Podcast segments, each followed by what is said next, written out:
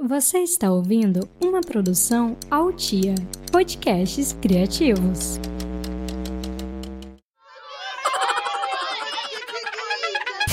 Ei, cadê a mãe dessa criança? Bom dia! Eu sou Vani Fior, mãe do Joaquim do João, e esse é mais um episódio do podcast Cadê a mãe dessa criança?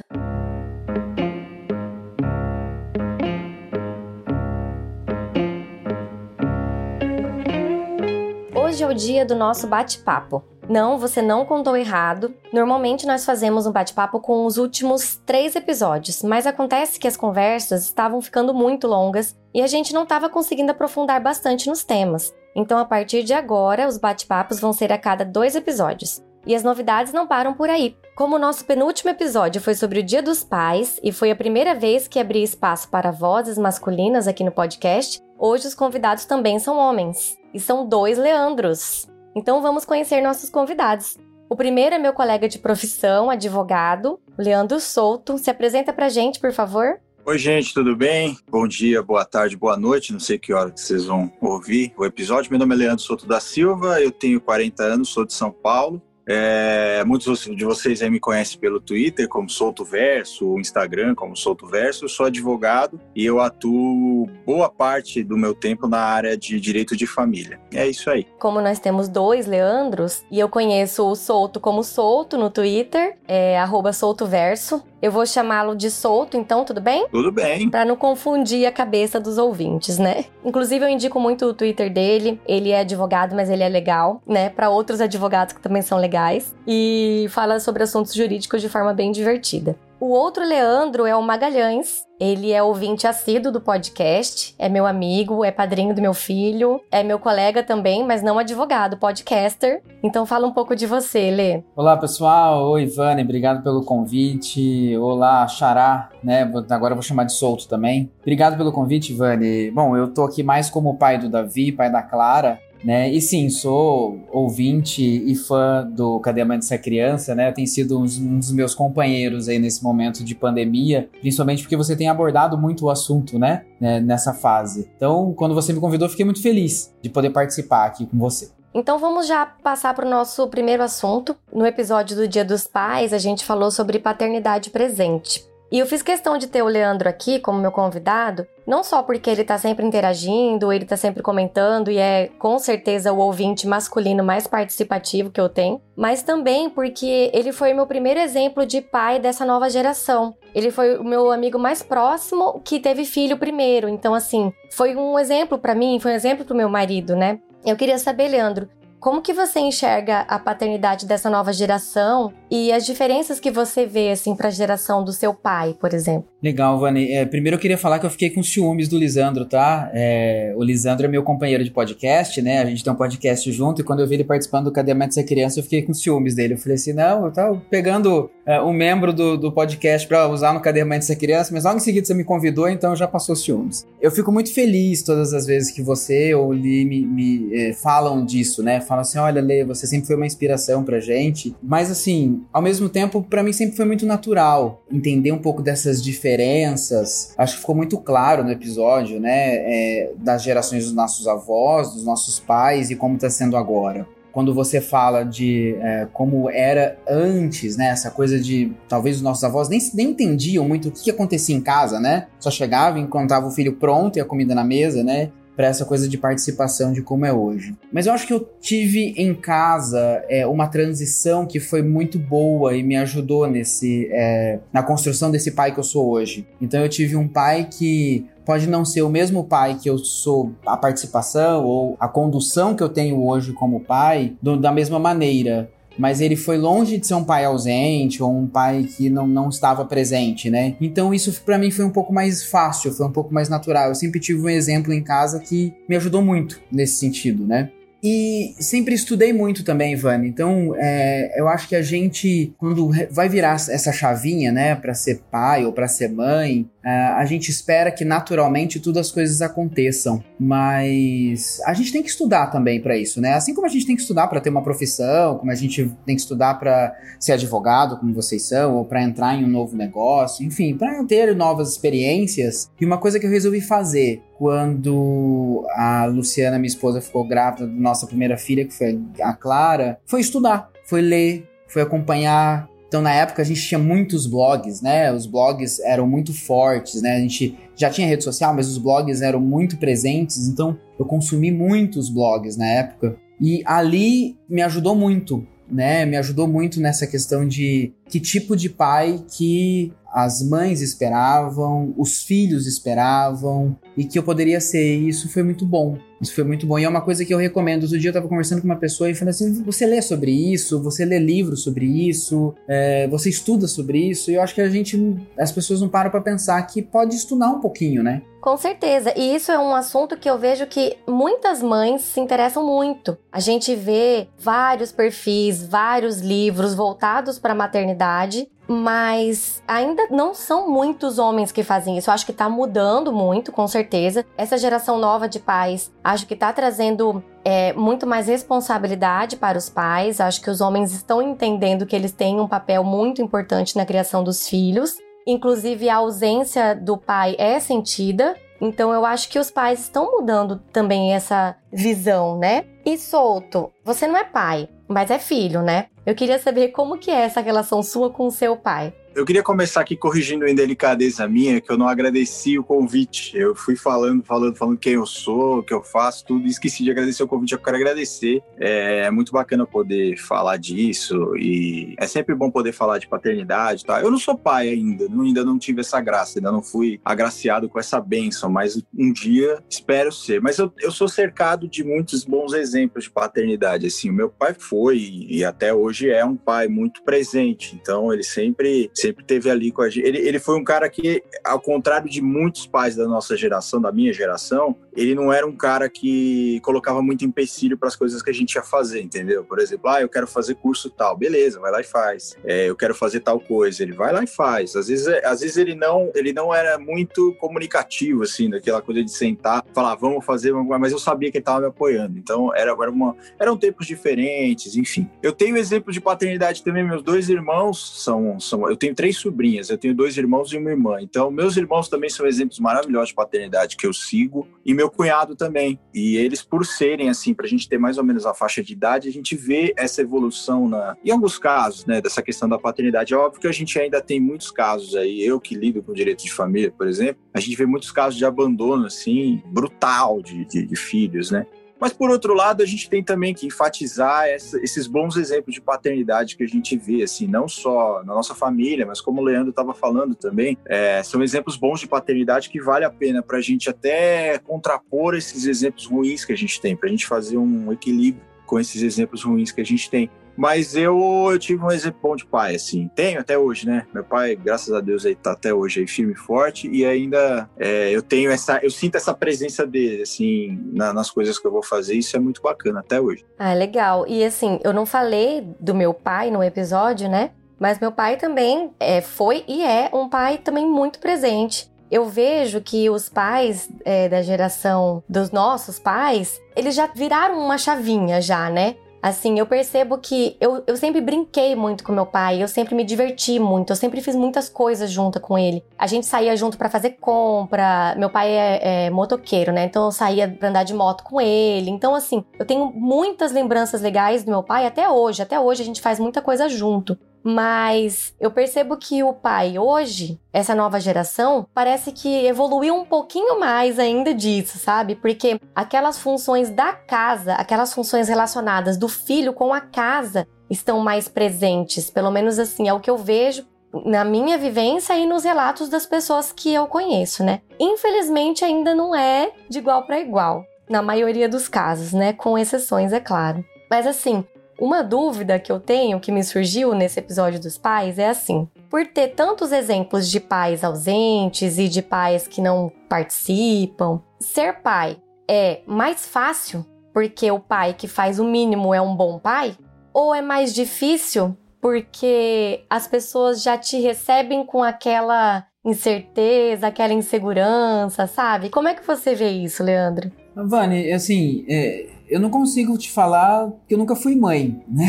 Mas é, eu sou da linha que você, igual o Li, o Li também comentou, né? Porque parece que se fazer o básico você já é um excelente exemplo, né? E a mãe, como você disse, eu não lembro se foi no último no penúltimo episódio, que se, se você fazer o básico, você vai ser criticada, você precisa ser uma super heroína, né? Então eu acho que sim, eu acho que ser pai é mais fácil. Na visão do outro, né? Evidentemente, né? Claro. Se for olhar no dia a dia, as, as dificuldades são as mesmas, né?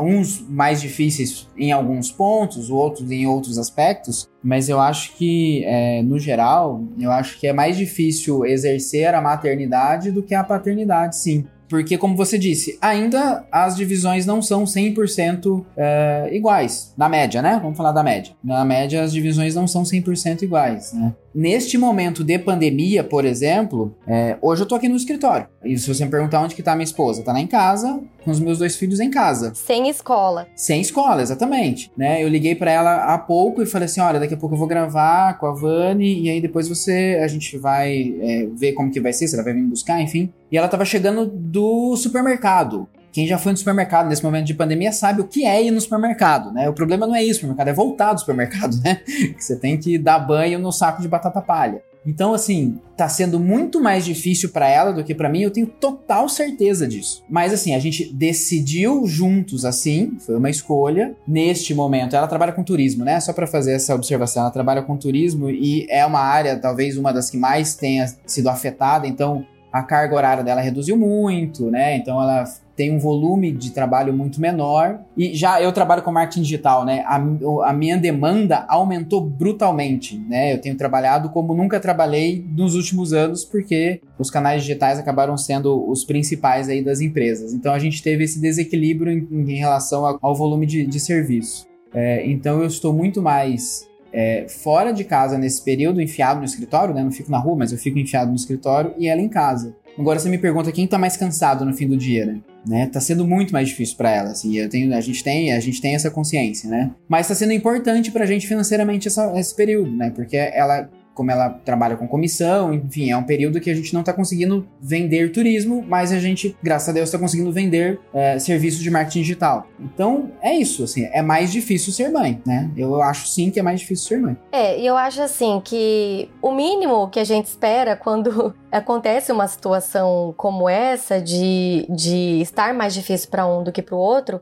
é o reconhecimento. Eu acho que se a gente tiver esse reconhecimento, já é meio caminho andado, né? Eu acho que a maioria das mães que reclamam do trabalho, da jornada tripla de trabalho, é justamente porque parece ser um trabalho invisível muitas vezes, né? Parece que o outro não percebe o trabalho que a mãe tá tendo. Então, só o fato, assim, de, de ter essa conversa, de ter essa decisão e de estar sendo visto, já é, assim, meio caminho andado, sabe? Eu vou trazer aqui para vocês o áudio de uma ouvinte que é muito participante, está sempre mandando áudios, está sempre participando e comentando. Ela ouvindo o episódio Dia dos Pais, é, surgiu um, um, questionamento e ela mandou um áudio para mim que eu achei muito interessante. Eu vou colocar aqui para vocês ouvirem, tá?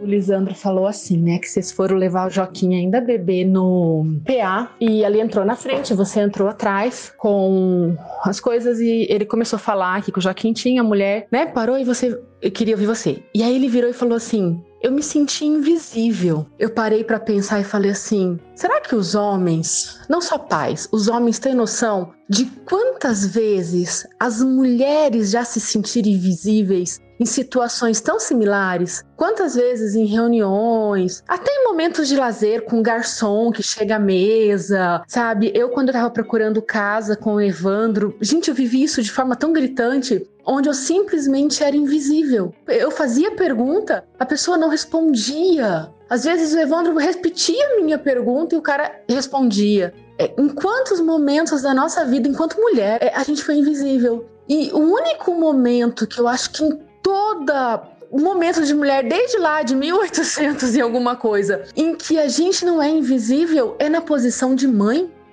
Eu acho que esse áudio da Frani abriu minha mente, sabe? Quando a gente fala assim sobre mãe, você tem que deixar o homem participar, você tem que deixar o homem fazer as coisas, mesmo que seja do jeito dele e tal. Eu consigo entender porque muitas vezes é difícil para a mãe deixar o homem ser mais participativo, porque na verdade é o papel de mãe é um dos únicos papéis em que ela realmente é enxergada como a principal responsável, como autoridade naquele assunto. E muitas vezes, em outros momentos em que ela gostaria de ser enxergada assim, ela não é enxergada assim, né? É, Solto, eu queria saber se você consegue ter essa visão, que eu acho que é importante a gente conversar sobre feminismo, sobre machismo, para que a gente consiga se desconstruir e enxergar, às vezes, situações que a gente não consegue enxergar. Você consegue hoje ter na sua profissão essa, essa visão dos momentos em que muitas vezes você é privilegiado? Sim, é, é, eu sou privilegiadíssimo. O homem ele já nasce privilegiado. E essa questão da paternidade, por nós sermos uma sociedade muito machista, o homem sempre vai ser parabenizado por fazer o básico dele, assim, em relação à paternidade. Enquanto a mulher, ela se desdobra 20, 30 vezes mais que o homem, ela nunca vai ser reconhecida. Eu acho que essa questão da visibilidade que ela tem no, no, no pronto atendimento, por exemplo, o homem fazendo o básico tem uma visibilidade maior do que ela fazendo, movendo montanhas, assim isso acaba respingando em muitos bons pais, porque às vezes o cara, ele é um bom pai, ele, ele, ele faz o que o coração dele manda como um bom pai, e muitas vezes esses exemplos que a gente tem de péssima paternidade acabam respingando nele também. Aquela coisa, você não tá fazendo mais que a sua obrigação, você tá fazendo o básico. Ah, você tá dando amor pro seu filho, você não faz mais que a obrigação, você tá pagando pensão. Em alguns momentos a gente até, como eu lido com direito de família, a gente é, isso é muito comum. E as varas de família, os processos em varas de família são extremamente machistas, até hoje, assim, são coisas que eu eu combato muito isso, né? Lá no escritório a gente trabalha com uma coisa voltada mais para essa questão de direitos humanos, né? Em todos os, os, os, momentos. E, e o machismo judicial é uma coisa que a gente tem combatido muito, inclusive na questão de você colocar uma mulher vítima de agressão para fazer uma audiência de conciliação com o agressor. É, às vezes você coloca uma, uma criança que está sendo vítima de abuso, você coloca aquela mãe na mesma sala com o, o suposto abusador para tentar fazer um acordo para melhorar essas coisas, entendeu? E, e, o inverso também acontece, aquela coisa. Vamos imaginar que tem uma, fa uma falsa denúncia de abuso sexual, que isso respinga depois numa alienação parental. O judiciário tende a aceitar aquela declaração da mulher como um fato assim é, imutável e, e que não admite prova em contrário, porque é mãe. O judiciário ainda trabalha com aquela hipótese de que mãe é mãe, em qualquer situação. É muito difícil hoje você desconstruir uma, uma falsa denúncia de, de abuso sexual, como a gente faz às vezes. Às vezes a gente se depara com esse tipo de coisa, né? Mas o judiciário ainda trabalha muito. Eu tô falando agora especificamente a, a questão da paternidade em si, eu nem tenho lugar de fala. Eu até dou um pitaco outro, mas na questão judicial ainda tem muito machismo. E eu sou, óbvio, eu sou homem, eu sou privilegiado nesse sistema, né? E eu vejo colegas minhas muito. É, a, a minha sócia já foi ofendida por um juiz na minha frente, onde o juiz pediu para que ela se dirigisse a mim e perguntasse a mim o que fazer, sendo que ela estava na mesma sala que eu e, assim, ela sabia tanto do caso quanto eu. Nós processamos esse juiz, só para vocês saberem que com a gente não, não tem. A gente vai para cima. Então eu acho que é isso, eu acho que eu sou, assim, por ser homem, eu sou privilegiado e eu acho acho que uh, ainda, ainda tem muito machismo ainda né, em todas as relações e, e, a forma como a sociedade vê a paternidade ainda é muito machista. O mínimo que o homem fizer, ele sempre vai ser parabenizado pelo mínimo que ele fizer e a mulher, a mulher pode mover montanhas, pode dar um, um rim pro filho que ela, ela vai continuar sendo invisível, entendeu? Ela só vai ser visível na hora que ela chegar para levar o filho, por exemplo, num pronto atendimento ou em algum serviço estatal, porque o próprio serviço estatal não está acostumado a ver o cara ali indo, entendeu? Agindo, estando ali.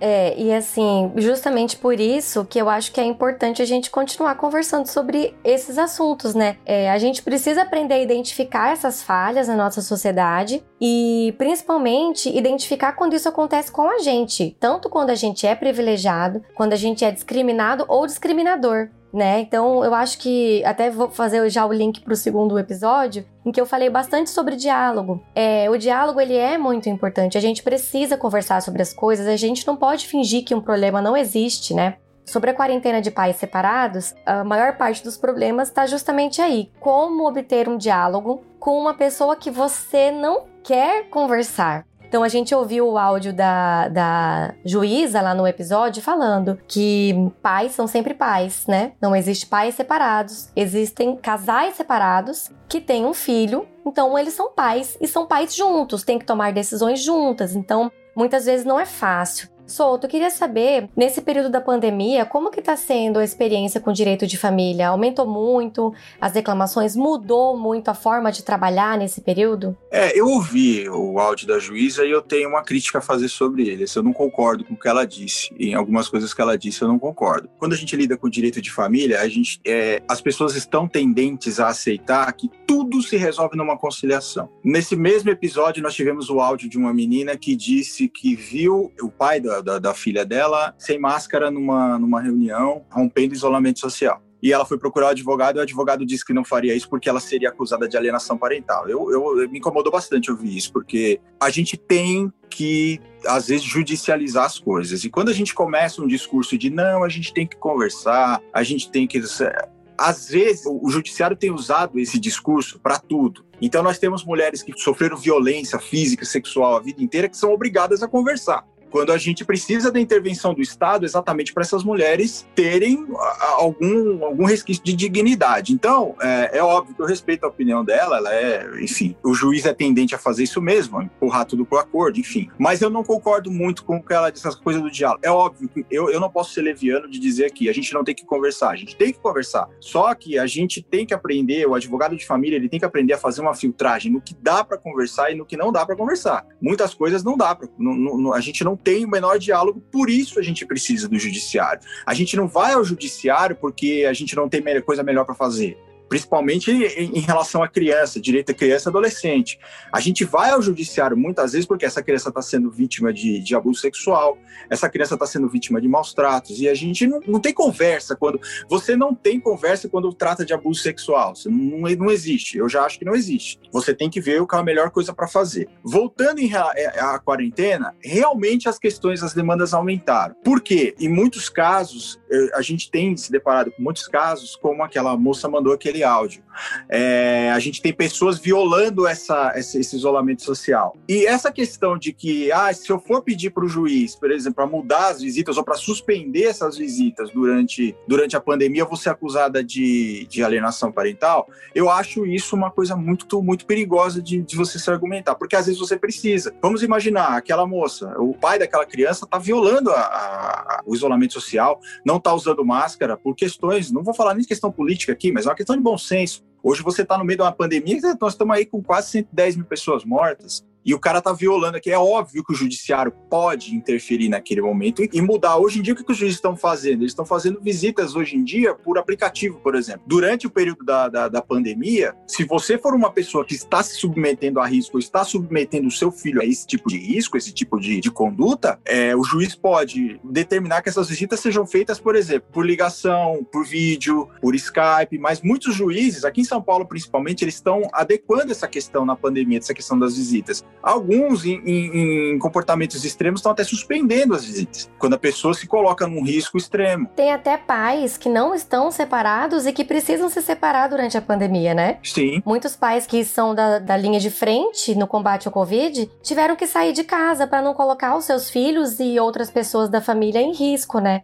Então, se até nesses casos, com as pessoas dentro de casa, às vezes é preciso separar, imagina num caso como esse que a família é separada, né? Eu só queria fazer mais uma colocação. Alguns juízes estão determinando, inclusive, que as pessoas apresentem teste de, de Covid para provar, para demonstrar para ele. Em situações como essa, que a pessoa se colocou em risco, às vezes o juiz só autoriza a retomada das visitas quando você demonstra que você não teve, não, não, não, está doente e o juiz ainda impõe a obrigação daquela pessoa fazer esse resguardo, desse isolamento social. Se ela descumprir aquilo, tem juiz que estão até suspendendo as visitas. E eu falo isso aqui, muita gente vai ouvir, vai falar, pô, mas como, que absurdo, mas como é que fica as visitas? O que as pessoas têm que entender é que a guarda e as visitas, a gente não está tratando do direito do pai ou da mãe, ou do pai ou do pai, ou da mãe e da mãe. Nós estamos tratando dos direitos daquela criança. Então, quando a gente fala em suspender as visitas, visitas numa situação de pandemia, de um pai que está se colocando em risco e, e por via direta levando aquele risco para aquela criança, nós estamos falando da proteção daquela criança ou aquele adolescente, não do pai. Não estamos proibindo, não estamos tirando o direito do pai, não estamos tirando o direito da mãe. Nós estamos protegendo aquela criança de não para evitar que ela seja infectada. Quando a gente fala de guarda e visitas, é, o direito a ser tutelado aí é da criança. Quem tem direito a ser visitado é a criança. Não é o pai que tem direito à visita, não é a mãe que tem direito à visita, não é a mãe que tem direito à guarda. É aquela criança que tem o direito de ser protegida. Então, por isso que às vezes a pessoa chega e fala: ah, você vai ser acusada de alienação parental, porque ela não tem na cabeça dela que a proteção que nós temos que buscar é daquela criança, daquele adolescente. E muita gente está se desestimulando a procurar o judiciário, situações estão se agravando por causa disso, por causa dessa inação, dessa, desse medo que as pessoas têm de judicializar as questões. É, eu fiquei também bastante preocupada com essa questão de não, não vamos entrar com nenhum pedido porque você vai ser acusado de alienação parental. Eu fiquei um pouco incomodada com isso porque ele é o advogado dela e ele sabe que ela não tem essa intenção né? Então, assim, sabendo que não é essa a intenção dela, de repente poderia ter alguma coisa para fazer nesse sentido, né? Eu acho, assim, é, eu sou uma, uma advogada bem. É, eu, eu, atuo na área administrativa, então eu não, eu não costumo lidar muito com conflitos, né? Não é essa a minha experiência. E eu sou uma pessoa que, na minha vida pessoal, eu fujo de conflito, assim, sempre. Inclusive, várias situações que eu poderia ter judicializado e não judicializei. Então, assim, eu acho que a gente tem que tentar conversar, mas eu concordo plenamente com você. Tem situações que não dá para conversar. Tem situações que realmente existe a justiça aí justamente para essas situações, né? É, Leandro, é, eu queria saber como é que foi a sua experiência, porque você é filho de pais separados, né? Como é que foi a sua experiência? Como é que foi essa separação dos seus pais para você como filho? É, Vani, eu já era adolescente, jovem, né? tava, é, foi uma foi uma separação que foi em fases, né? Ela não foi muito rápida, não foi de um dia para noite, ela foi acontecendo em camadas. Nunca é fácil, né? Nunca é um processo muito rápido, é muito saudável, muito fácil. Mas assim, hoje eu sou um privilegiado nesse sentido, porque eles se dão bem, se aceitam, se conversam, se falam, se ligam. Ah, é, fiz um feijão aqui, você quer passar aqui e pegar, sabe? Tem umas coisas assim engraçadas. Então, é, nesse ponto, é, é facilita muito para mim e pra minha irmã. Mas assim, é sempre muito difícil, né? A gente tem aqueles momentos assim, aniversário, Natal, Ano Novo, sempre aquela história, né? Vai passar com quem, com quem que você fica. Aí às vezes tem os, tem os momentos de carência, né? Quando os dois estão carentes ao mesmo tempo, com quem que você tem que dar atenção.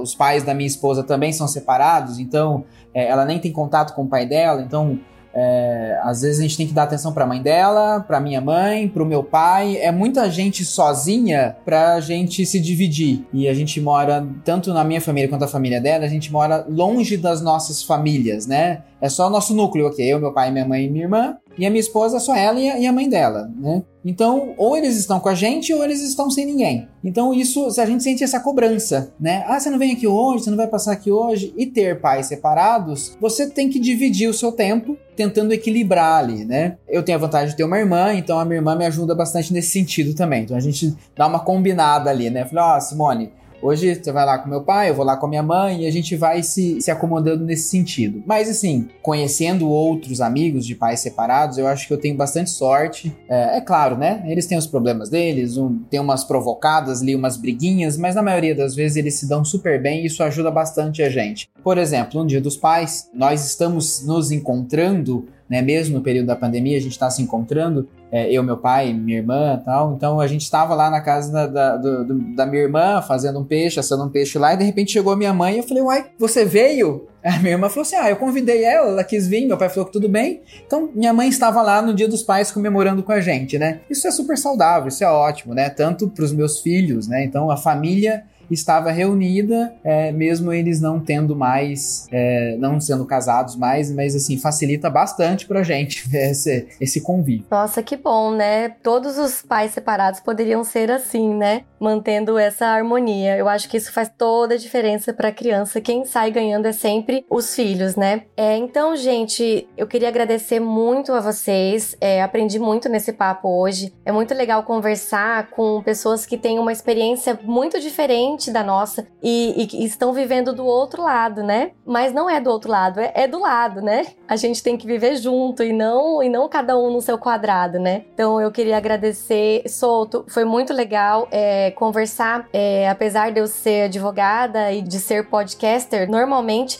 eu não misturo as duas coisas, né? Eu não costumo falar muito de direito no meu podcast, então adorei conversar com você e ouvir é, é, a sua experiência. Eu quero agradecer, eu também gostei muito, foi um prazer te conhecer, Leandro. Eu queria dizer só sobre esse seu último relato, sobre a relação dos seus pais, é a relação ideal que a gente espera, assim, de, de pais separados, né? As pessoas acham o advogado de direito de família, ele gosta da briga. Não, a gente, se a gente tivesse situações como essa, é, seria o ideal pra gente também. E parabéns por ter esse ambiente sim, é um ambiente muito saudável. Eu quero agradecer o convite, gostei bastante. Eu não conhecia o podcast, eu ouvi hoje freneticamente, assim, eu gostei muito dos episódios anteriores. Eu quero agradecer muito o convite, fico à disposição se vocês quiserem me chamar de novo, eu tô sempre aí. E minhas redes sociais é Twitter e Instagram, que é a mesma coisa, arroba soltoverso. É, e TikTok também, que eu faço uns vídeos engraçados lá, também solto verso, na, no, nos três. Se vocês quiserem, quiserem me seguir lá, fica à vontade são, serão sempre bem-vindos. Obrigado mais uma vez pelo convite. Olha, eu adoro as redes sociais do Souto. É... Eu sigo poucos advogados que eu gosto, porque apesar de eu ser advogada, eu não costumo é, é, conviver muito no meio, né?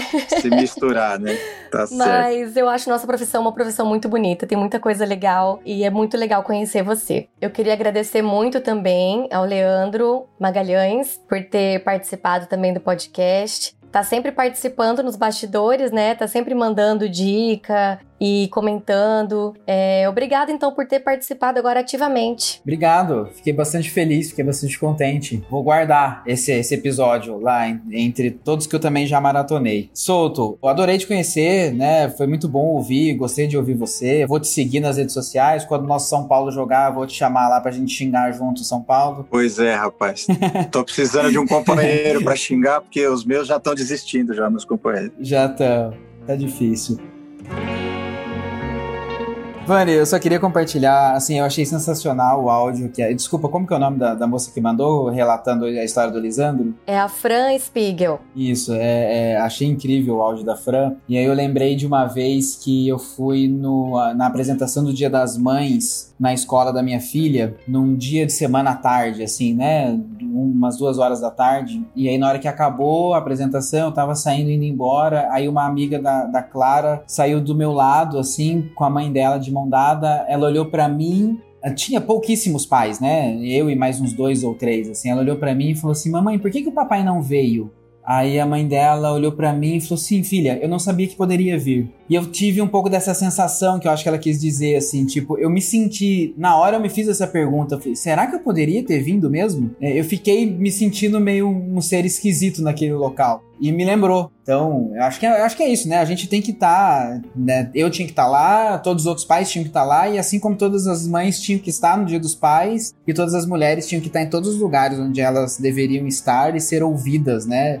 seja na mesa do jantar, como ela disse, né, na obra que ela for, enfim. Acho que foi muito bem pontuado essa história dela. É, minhas redes sociais. Uh, você me encontra uh, como Leandro Bem Digital. Se você quiser ver as carinhas fofas dos meus filhos, da Clara e do Davi, essas são as minhas redes pessoais. Leandro Bem Digital lá no Instagram. E se você quiser ouvir mais sobre marketing digital, é só procurar por Bem Digital. Aí tem bastante conteúdo de marketing digital lá, tá bom? Muito obrigado mesmo pelo espaço, pelo convite. Sucesso aí pro podcast. Não parem nunca, tá? Sou um ouvinte assíduo. E obrigado, Solto. Abraço. Até a próxima. Valeu, pessoal. É isso aí, gente. Muito obrigado. E até a próxima. Tchau.